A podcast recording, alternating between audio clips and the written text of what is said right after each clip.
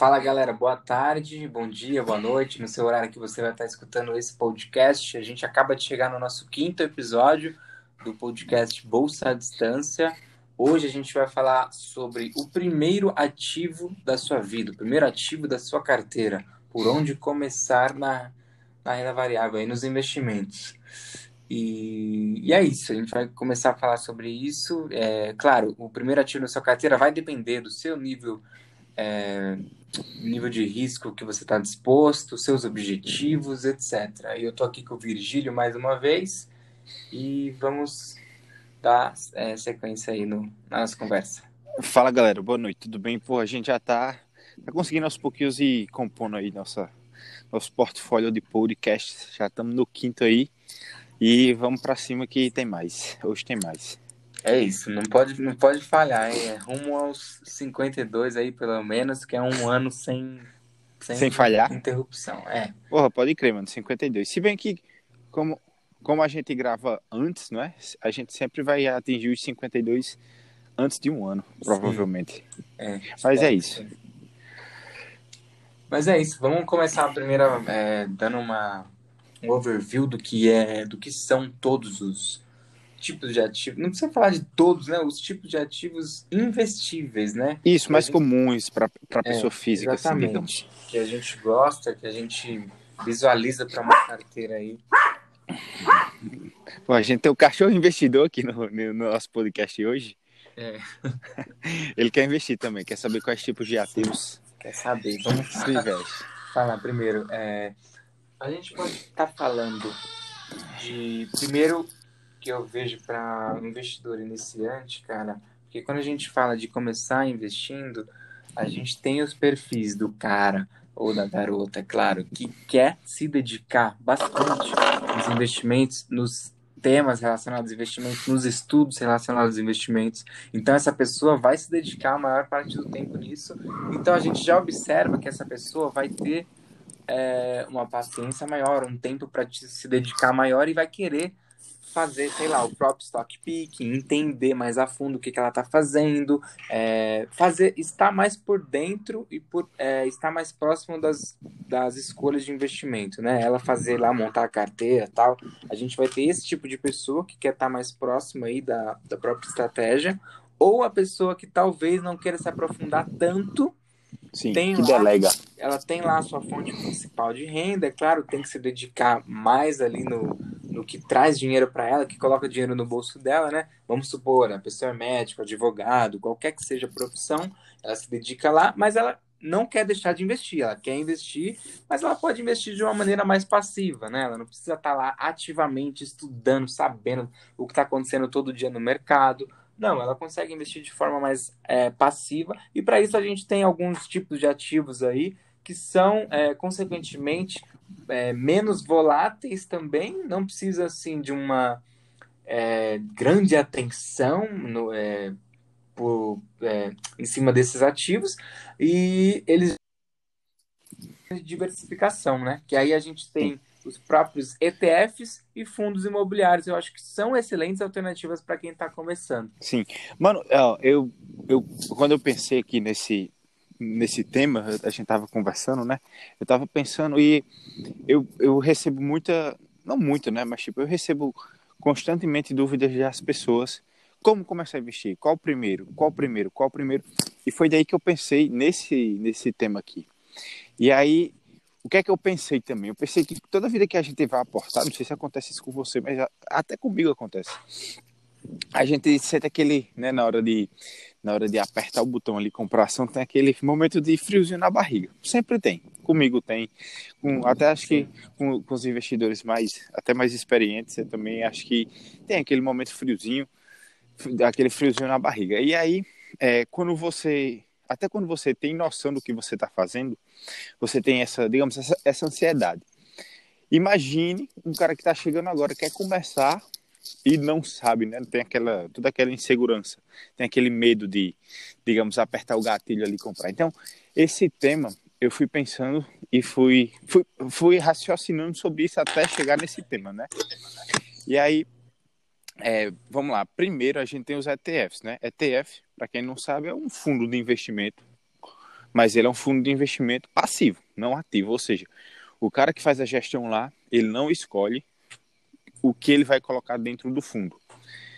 E aí esse fundo ele segue um benchmark, por assim dizer. Então, por exemplo, o ETF de, de Bovespa segue o Ibovespa. Se o Ibovespa, o Ibovespa sobe 10%, o ETF de, do Ibovespa vai subir 10%. Porque a composição é, do ETF de, do Ibov, que é o BOVA11, né? Ela vai ser, digamos, a mesma, uma composição parecida com, com a composição do, do Ibov, não é isso? Então, quando você compra o BOVA11, você compra o Ibovespa. E aí tem os fundos imobiliários, que aí você está comprando imóveis.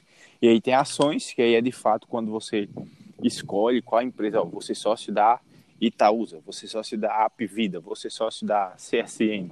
E aí você compra necessariamente a quantidade que você quiser ou dispor de dinheiro de cada ativo, de, de cada ação, de cada empresa que você escolher, não é isso? Então, é, existe mais algum ativo? Ações, fundos imobiliários, ETFs, o que, é que tu acha, mano? Eu acho que para o pequeno investidor, eu acho que já está de bom tamanho, viu? E aí adicionar alguma coisa em renda fixa para ter ali uma parte em caixa. Né? É, tem criptomoedas também, que o pessoal, enfim, tá muito na moda, né, hoje em dia.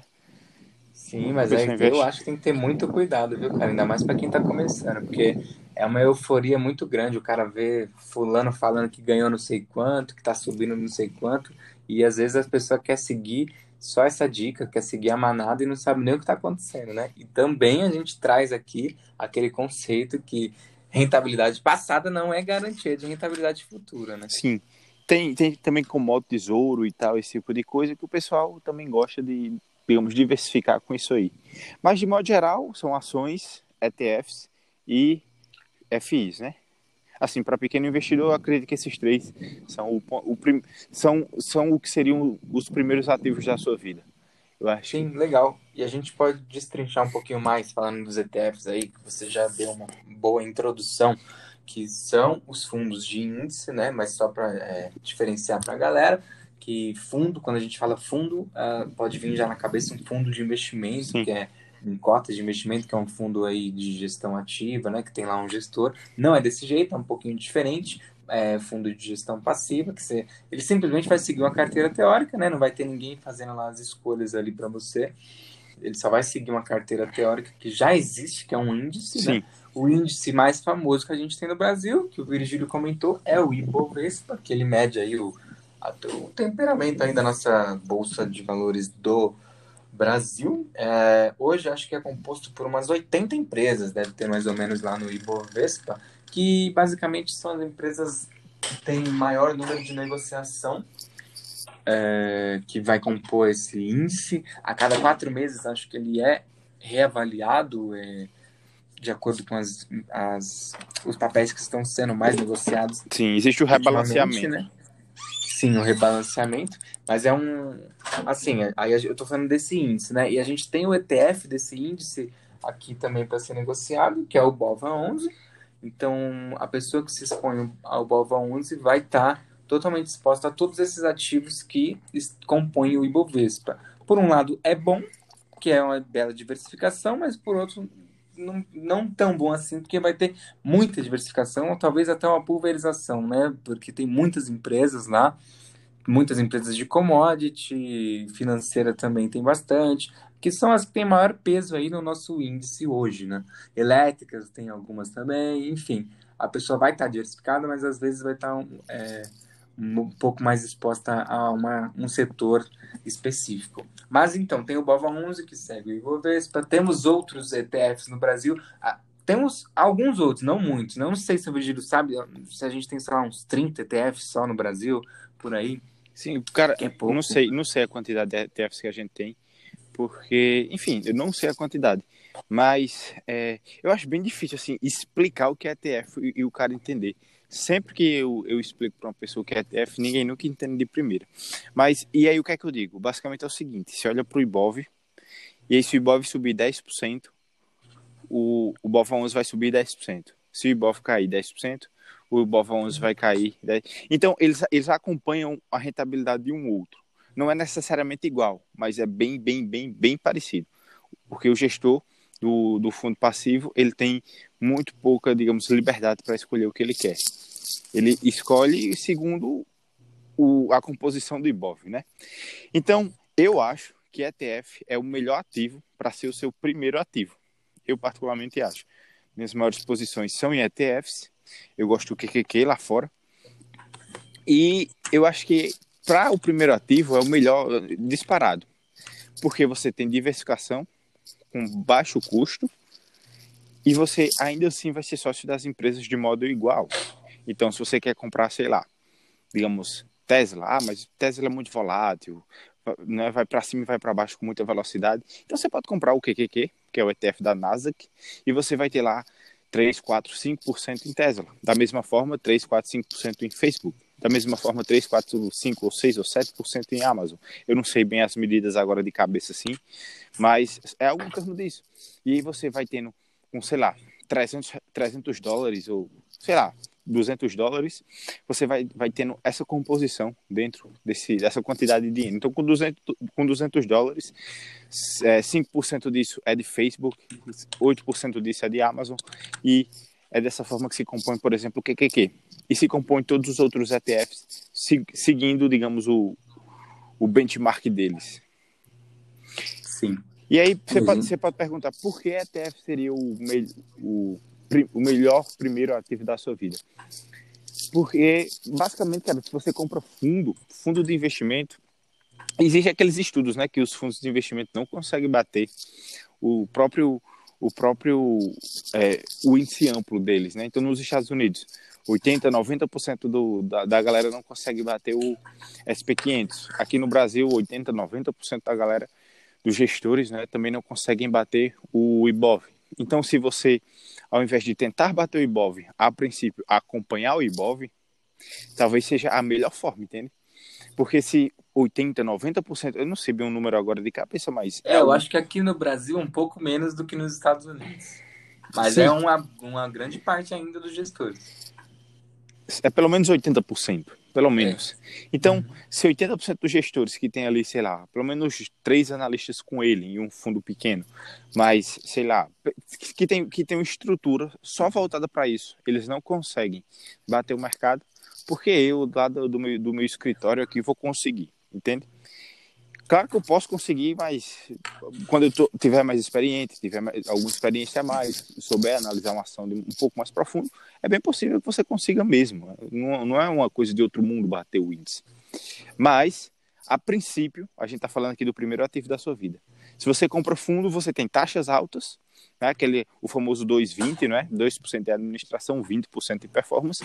Que é padrão que isso corrói muito o, a rentabilidade no longo prazo, corrói muito. Pode ser que um ano, ok, beleza, tranquilo, pagar isso em um ano, mas pagar isso durante 20 anos, porra, é, é uma grana, entende? Corrói bem o, o seu patrimônio. E, e com ETFs você paga meio por cento ao ano, alguma coisa. Geralmente os ETFs é, todos, todos são menos de 1% ao ano e não tem taxa de performance, não tem nada disso. Então, por isso eu acho ETF o primeiro melhor ativo da sua vida. O primeiro que você pode comprar e, porra, vai vai vai estar tá tranquilo ali. Eu, eu, eu, particularmente, se eu não sei o que fazer, eu compro ETF, sempre. Pô, não sei, não sei qual ativo eu vou aportar agora tal. ETF, ETF. Se não tem nenhuma ação, assim, ao meu ver, um pouco mais descontada e tal, ETF, ETF. Tô comprando, QQQ, e é isso. Não, legal, maravilha. E sem falar também é, da alta diversificação, baixo custo, né, para você se expor, porque você vai estar tá se expondo um índice com diversas ações. Se você fosse comprar isoladamente cada ação, daria uma fortuna, né, para quem está começando. Sim. E o que que, que é, acho que são, é, é, o índice Nasdaq, não é, das isso, maiores isso. empresas. Isso por então, isso a gente tem Facebook, Amazon, sim, é, sim, Apple. simplesmente as maiores empresas do planeta. Sim. Então, muito bom. E falando aqui no Brasil, mais uma vez, os ETFs, a gente tem pouquíssimos, é, uns, é perto de uns 30 mesmo, igual eu tinha falado. Porque a gente tem outros, né, alguns, sei lá, um ETF de small caps, que é um pouquinho mais arriscado por ser small caps. É, tem outros ETFs, o de governança corporativa, que é muito bom também. Tem muitas empresas parecidas que tem no ETF do Ibovespa, que é o BOVA 11, mas eu acho que é um pouquinho melhor ainda que tem uns filtros aí a mais, uns critérios a mais é, sobre o índice de governança corporativa. Só que é, índice de governança corporativa, ok, mas tem empresas que são de é, que têm um índice de governança corporativa alto, mas sei lá, são empresas de commodity. Aí eu já não gosto, é, tipo, é muito particular, é claro, mas aí você sempre vai estar exposto, se você se expõe ao ETF, vai ter uma empresa ou outra que você não vai curtir. Isso é um fato. Sim. Aí, sei lá, muita gente aí. É, isso é uma, é uma coisa mais avançada que eu vou falar agora. Mas muita gente aí compra o ETF e opera vendido em determinada empresa. Compra um GOV11, um GOV11 e opera vendido em Vale, etc. Uhum. Isso acontece também. Mas aqui é. no Brasil ainda tem esses. É, tem uns tipos de ETF, que não é bem um ETF. Tem uns. É, pode ser FOF, que é fundo de fundo, ou ETF, aquele da Suno, né? O KISO 11, que é de fundo imobiliário. Agora que a gente pode falar um pouquinho de fundo imobiliário, e tem o outro que vai ser vai estar lançando aí também de fundo imobiliário. Que eles falam, uns falam que é FOF, outros falam que é ETF. Qual, o da, da Suno? É, o, o Kizu 11, aí tem o outro SNFF 11 aí também que vai ter. É, eu acho assim, pô, fundo imobiliário como, como é, ele é menos, menos volátil, ações, por exemplo, se você pegar a Tesla, bem volátil, mas aí se você não quer comprar a Tesla, você compra algum ETF que tem ela.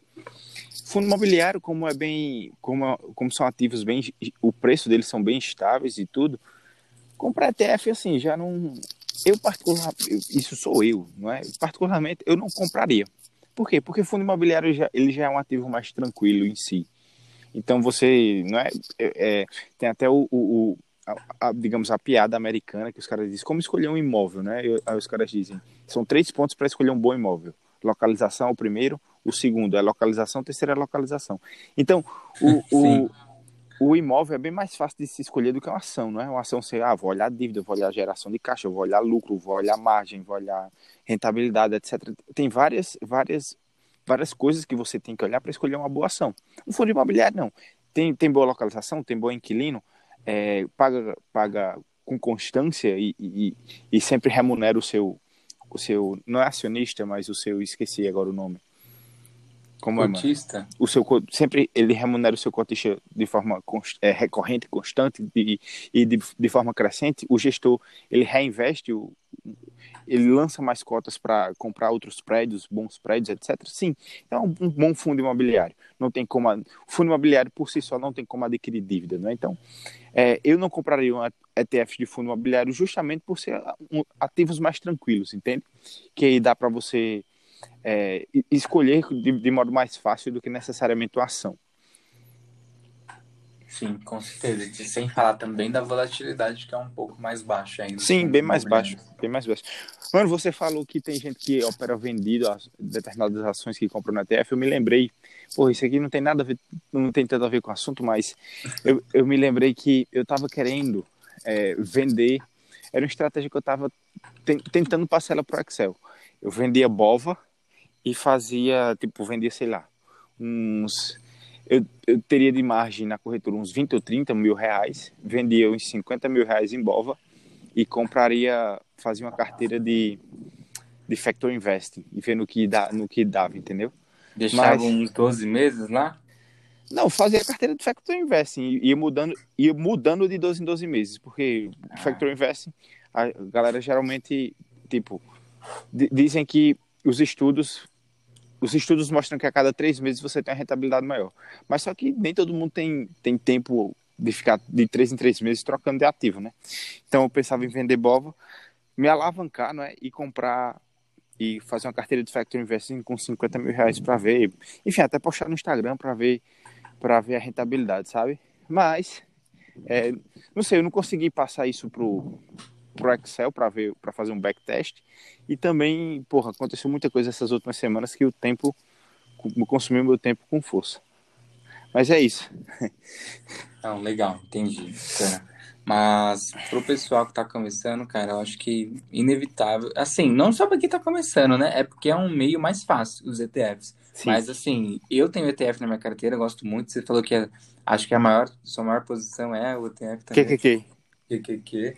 Isso. E, Mas para começar, para você colocar o pezinho na renda variável, sentir lá um pouquinho a volatilidade dos papéis, ver se você tem estômago para isso, né? Para aguentar, sei lá, num dia totalmente atípico aí, ver o seu patrimônio aí derreter 10, 20% aí, ver se você aguenta isso. Porque tem gente que realmente fala, eu não aguento, não quero, isso aqui não é para mim. Sim. Tem gente que fala isso, cara.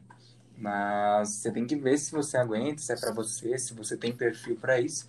E acho melhor você analisar isso através de, de papéis, é, de ativos que tem diversos outros ativos dentro dele, né? Que é um ETF no caso, do que você, sei lá, sai, é, começar hoje comprando um, um único ativo, que a, o risco é muito maior, né? A queda, se houver a queda aí, vai ser muito maior, ou, claro, se também houver um ganho, vai ser maior, mas é risco, né? É risco. O risco está atrelado a retorno sempre. Está atrelado, na verdade, à expectativa de retorno, não um retorno garantido. Mas, cara, é assim, eu vou comentar só um pouquinho sobre o que eu fiz quando eu comecei. A gente é um fato que no início da jornada, né, do investidor, a gente comentou sobre a jornada do investidor no podcast passado. É, Inclusive é, sai amanhã, né? Sim, é, exato, que hoje a gente está gravando. Isso sai amanhã, dia 19. Eu vou comentar agora sobre o que eu fiz porque a gente comete erros na jornada do investidor e eu simplesmente eu comecei já comprei um ativo tipo sem entender muito o que o que fazia a empresa né? Mas não era um ativo ruim era um ativo queridinho de muitos. Comprei Itaúsa no começo aí já. Falei ué comprei só depois fui entender o que fazia né? Só depois fui entender que era uma holding e não antes de tudo eu não, não, analisei, não fiz nada. Eu tô sendo bem sincero como eu entrei de cara assim no, no mundo dos investimentos. Pelo menos assim, né, dos maiores ou menores. Pelo menos eu não tive é, que quebrar a cara num day trade da vida, não tive que fazer Sim. nada do tipo. Já entrei numa estratégia aí de mais longo prazo, mas sem saber o que fazer a empresa. Só depois eu fui estudar. Aconselho que não façam isso. É, primeiro estudem de certinho o que, que a empresa faz, caso você opte já pelo stock picking, ver exatamente o que a empresa faz, os fundamentos, os números, se faz sentido para você é, na sua estratégia de investimento essa empresa. Mas, é, cara, de verdade, se você é aquela pessoa que a gente falou, aquele per segundo perfil que a gente comentou no início, que é totalmente ocupado e talvez não quer se dedicar nem um pouquinho do tempo para os investimentos, opte pelos ETFs que você, de verdade, acho que a gente pode é, afirmar com toda certeza que você vai estar tá já acima da média só de estar tá investindo via ETF. Sim. Mano, eu sempre falo do, da construção de um portfólio, né? Da construção do, da sua carteira de investimento. É, como assim? Por exemplo, o cara sempre faz aquelas perguntas, né? Eu tenho 10 mil reais, como é que você investiria? Cara, entende que não vai ser esses 10 mil reais que vai fazer a diferença, mas os 10, 10 mil reais de forma constante, não é? Então você tem 10 mil reais hoje, você pode, sei lá, botar todo em Itaúsa, mas não esperando que esses 10 se transformem em 25, por exemplo, mas esperando que você coloca 10 mil em Itaúsa, depois, no outro mês, ou de, enfim, quando você juntar os outros 10 mil reais, você compra talvez em ETF, e depois você compra outros 10 mil reais em outra ação, e aí você vai construindo, entende? Seu portfólio. Até você chegar no portfólio que de 300, 400, 500 mil reais, quem sabe. Entende? E aí quando você chega nessa, digamos, nessa proporção, aí sim você pode, ah, agora vou, sei lá, buscar estratégias mais, mais sofisticadas, com opções, talvez, se eu quiser estudar. É só ir nesse nível, entende? Não é começar, ah, vou começar por opções, não, não, não, não é assim. Mas é construir um portfólio, construir uma carteira, construir patrimônio primeiro. Sim, total. É que às vezes a pessoa observa no início um ETF ou essas paradas mais passivas não é tão sexy quanto você escolher uma ação e falar, puta, ó, eu que criei essa metodologia de investimento, eu que estou fazendo isso, eu acredito nessa empresa, sigo essas empresas isoladamente. É, isso pode parecer um pouco mais legal, né, no início. É, mas enfim. Sim, sim. Mas de, de qualquer forma, se você compra ETF, você, você é sócio da empresa do, do, sim, do mesmo jeito, né? Mas, enfim, se, se você não consegue ver isso, porra, difícil, hein? Mas o bom é que o bom é que, que você que você olha que, porra, eu tô comprando ETF, sou sócio do mesmo jeito do, do se, como se eu comprasse uma ação, entende? A diferença é que eu tô comprando essa ação mais várias outras, 50 outras, 100 outras, entende? Sim, a gente pode comentar também que aqui no Brasil os ETFs reinvestem os dividendos ne neles mesmos, né? Não distribuem pro, diretamente para os acionistas. Nos, esta nos, Estados Unidos já é diferente. Já é. Você, você recebe a cada três meses, trimestralmente, o, o dividendo. E existe uma proporção que eu não me lembro agora que você tem que que, que, que, tem que ser distribuído. Se eu não me engano, eu não quero falar besteira aqui, mas se eu não me engano é 75, 25. Então, o, o, o cara, o, o gestor da TF tem que distribuir pelo menos 25%, mas eu não tenho certeza com esse número. Mas é basicamente isso. Ele tem que distribuir. Que é o payout, no caso? Não, que é, é dividendo. 25% do, do, do, dos dividendos que o ETF recebe, ele tem que distribuir. Mas eu não estou certo quanto esse valor. Ah, tá. Do que o ETF recebe, entendi. É. Então, se o ETF recebe, sei lá, digamos, 100 milhões de dólares, né, do, do no, no, trimestre, de, digamos, de dividendo, ele tem que distribuir 25, uhum. no mínimo 25 milhões para os, enfim, os cotistas, os acionistas, o que quer que seja. Sim, legal. Não, é, a gente é um, é, a gente é grande defensor aí dos, dos ETFs, né, e fundo imobiliário, sei lá, eu acho bacana também, eu, eu gosto, eu tenho, viu, cara, de verdade, para quem pretende, né, porque assim, no início da jornada não adianta a gente falar, quero viver de renda, não é assim, é, cara, não é não assim. Vai. A não Tem ser que... que você herde, sei lá, alguma coisa assim, não é? Se é. você, porra, meu, sei lá, meu pai me passou a, herança em vida, 5 milhões de reais. Porra, aí você vai viver de renda, vai conseguir viver de renda. É, enfim, se for, claro que se, se você mora, é, se você mora no interior da, do Rio Grande do Norte, como eu moro, você vai ter, é, você vai ser milionário aqui com, com 15 mil reais por mês. O cara assim, é rei, né? Não? É, o cara é rei aqui, rei do camarote e, e, gin tônica com, como chama, pô? Gin tônica com Red Bull. E... Eu vi que você postou isso aí hoje, hein? Foi, foi ontem. Porra, tava editando o é. vídeo, eu só terminei de 3 da manhã. E, e é basicamente isso. Ele, ele vai ser, isso se você mora em São Paulo, alguma coisa assim. E a gente sabe que 15 mil reais em São Paulo, você vai ser um classe média média, não é? Vai ser um. Enfim. 15 mil reais em São Paulo, o custo de vida é muito alto aí. Então, Sim, total. Então, para você então, é, viver só... de renda aí, você tem que ter uma grana muito boa. Sim, mas é só para a gente enfatizar mesmo que o cara já cresce os olhos e fala, quero viver de dividendos. Mas não é assim, tem todo um estágio para você passar aí primeiro, para depois você atingir um patrimônio para viver de renda. Mas nada impede que você adicione aí os fundos imobiliários já no início do, da sua construção do, de patrimônio aí, porque os fundos imobiliários, assim, eles não são obrigados a distribuir dividendos todo mês, mas cara, to, da, todo fundo que eu tenho, pelo menos, distribui todo mês. Eles são obrigados a distribuir semestralmente. Mas acho que a, a, maior, uma grande maioria distribui mensalmente aí, perto lá do dia 15 já. É uma. Cara, é muito bom ver todo mês pingando, pingando. alguma coisinha lá também. Sim.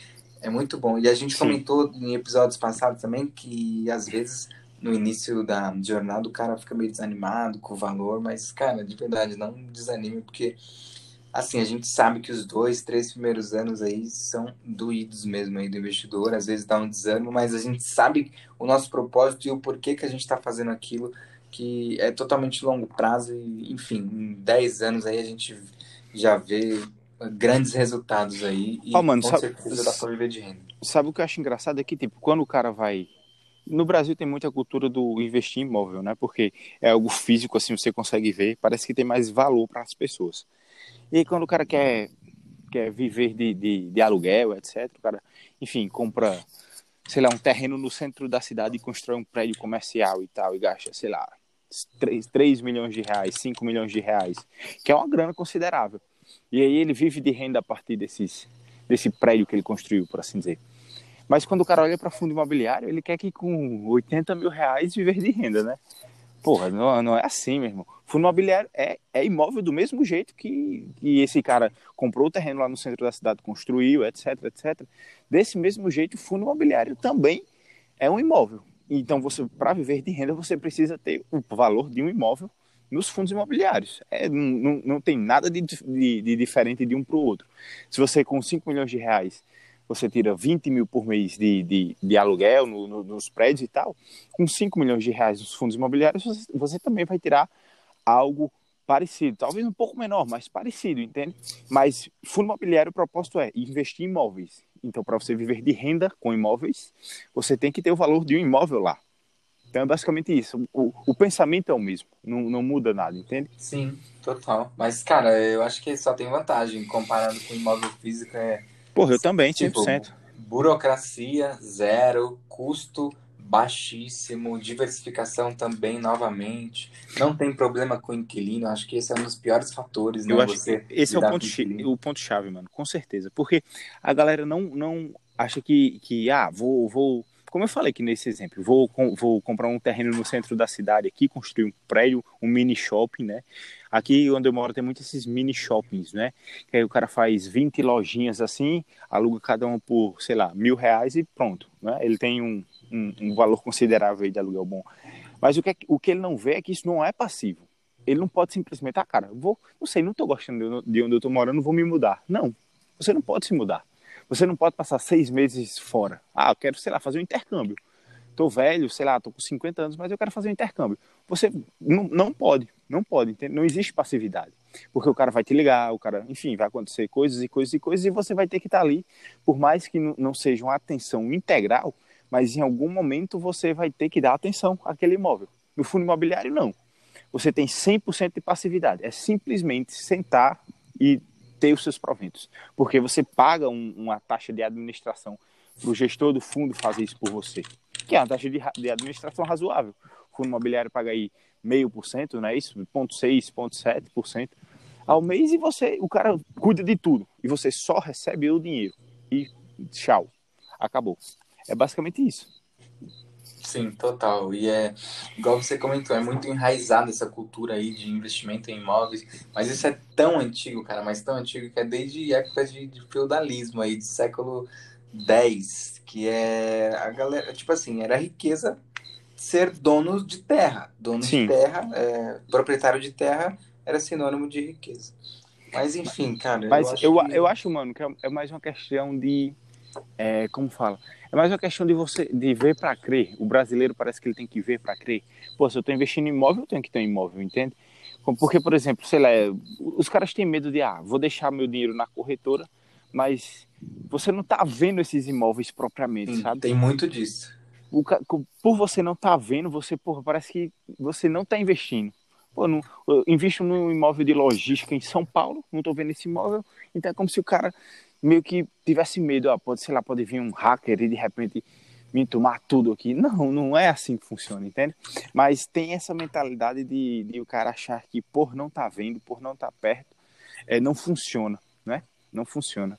E o grande X do fundo imobiliário, eu, eu também gosto de fundo imobiliário, mas tem uma posição pequena no KNRI, é, que para mim é o melhor fundo imobiliário que, que existe. Gostaria até de aumentar minha, minha posição nele, mas enfim, estou precisando estou é, precisando tesourar um pouco de dinheiro esses, esses dias, enfim, várias coisas aconteceram, mas é, é, é, muito bom, pô. É, é, é, são, são ativos muito bons, entende? O KNRI tem ativos muito bons e eu, eu não preciso ver. Eu confio na gestão dos caras e os caras vão fazer as compras por mim, entende? Então é por isso que eu pago lá uma taxinha pequena, para o gestor trabalhar, para o gestor, enfim, buscar novos ativos e buscar nova captação. E o meu trabalho é simplesmente trabalhar para ter o meu dinheiro, investir lá e depois receber de volta. Ponto. Não tem tanto mistério, entende? Sim, total, exatamente, cara. Concordo contigo. E assim, tendo, é, para começar mesmo, eu aconselho ETF e fundo imobiliário. Só aí, cara, você vai estar diversificado em diversos, mas muito, muitos, muitos ativos mesmo. E cada fundo aí, se você pega um fundo aí de shopping, cara, a diversificação de um fundo de shopping, né? É, sei lá, o fundo que tem três, quatro shopping aí já está diversificado demais, porque cada shopping tem, sei lá, uns mil inquilinos aí, enfim, é muita gente. Sim, sim. É, são, para mim também são os dois, os dois melhores ativos, ativos para começar, mas mais necessariamente o ETF, eu começaria sim. por ETF, é o que eu gosto mais. Na verdade, eu gosto mais, eu gosto mais de ações. Eu tenho um perfil mais de sócio, de ação, do que propriamente de inquilino.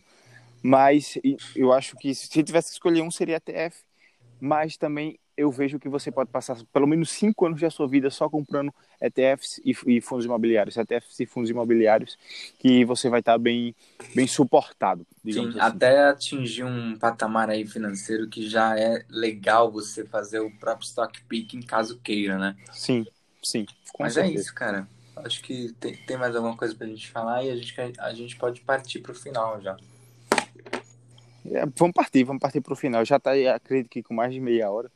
Sim. Deixa eu me ver aqui.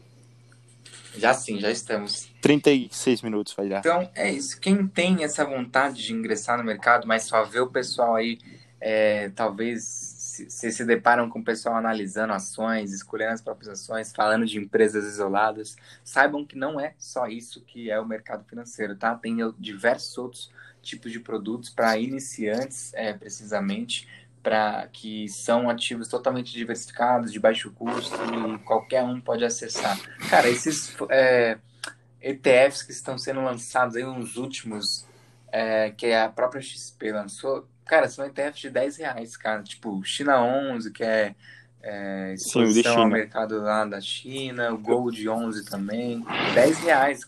É claro, hoje já subiu um pouquinho, deve estar 13, 12, sei lá mas é muito baixo o custo para uma diversificação muito grande. Mas eu acho que é isso, galera. Quem tem esse interesse pode começar por ETFs, fundos imobiliários aí, mais ETFs, é claro, pode colocar uma posição maior em ETFs. Mas se vocês ainda têm dúvidas, podem chamar a gente no Instagram que a gente ajuda vocês, tá?